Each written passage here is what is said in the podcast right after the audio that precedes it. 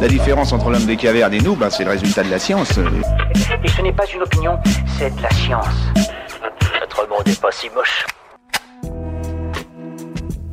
Comment les spermatozoïdes trouvent l'ovule? Difficilement. Les spermatozoïdes, 3 à 4 microns de diamètre, ont pour mission de détecter l'ovule, 0,1 à 0,2 mm de diamètre, et d'y pénétrer.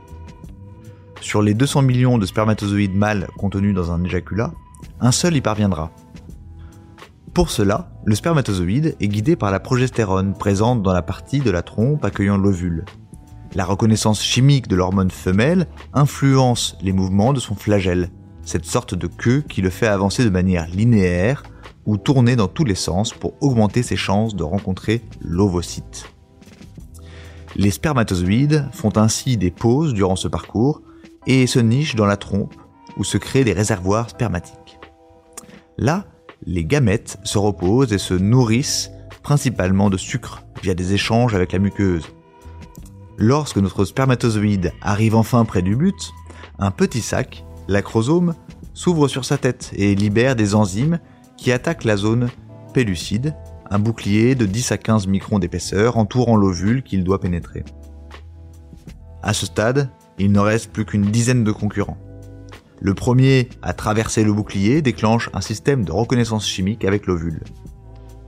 Le duo formé par Izumo, protéine présente dans les cellules mâles de mammifères identifiés en 2005, et Juno, son équivalent sur l'ovule découvert en 2015, apparaît essentiel à ce mécanisme. Si, et seulement si, les deux protéines interagissent, le spermatozoïde fusionne avec la membrane. Cette fusion, dont les mécanismes exacts restent très mal connus, va permettre la libération du matériel génétique, 23 chromosomes, du spermatozoïde dans l'ovocyte et l'expulsion de la moitié des 46 chromosomes de l'ovocyte, générant l'œuf, 23 chromosomes d'origine maternelle, et 23 chromosomes d'origine paternelle. Tout cela donnera l'embryon. Parallèlement à ces phénomènes, les protéines de la zone pellucide sont modifiées et la reconnaissance chimique est désactivée. Aucun autre spermatozoïde ne pourra entrer. Voilà. Il ne reste plus qu'à vous remercier de votre attention. Au revoir.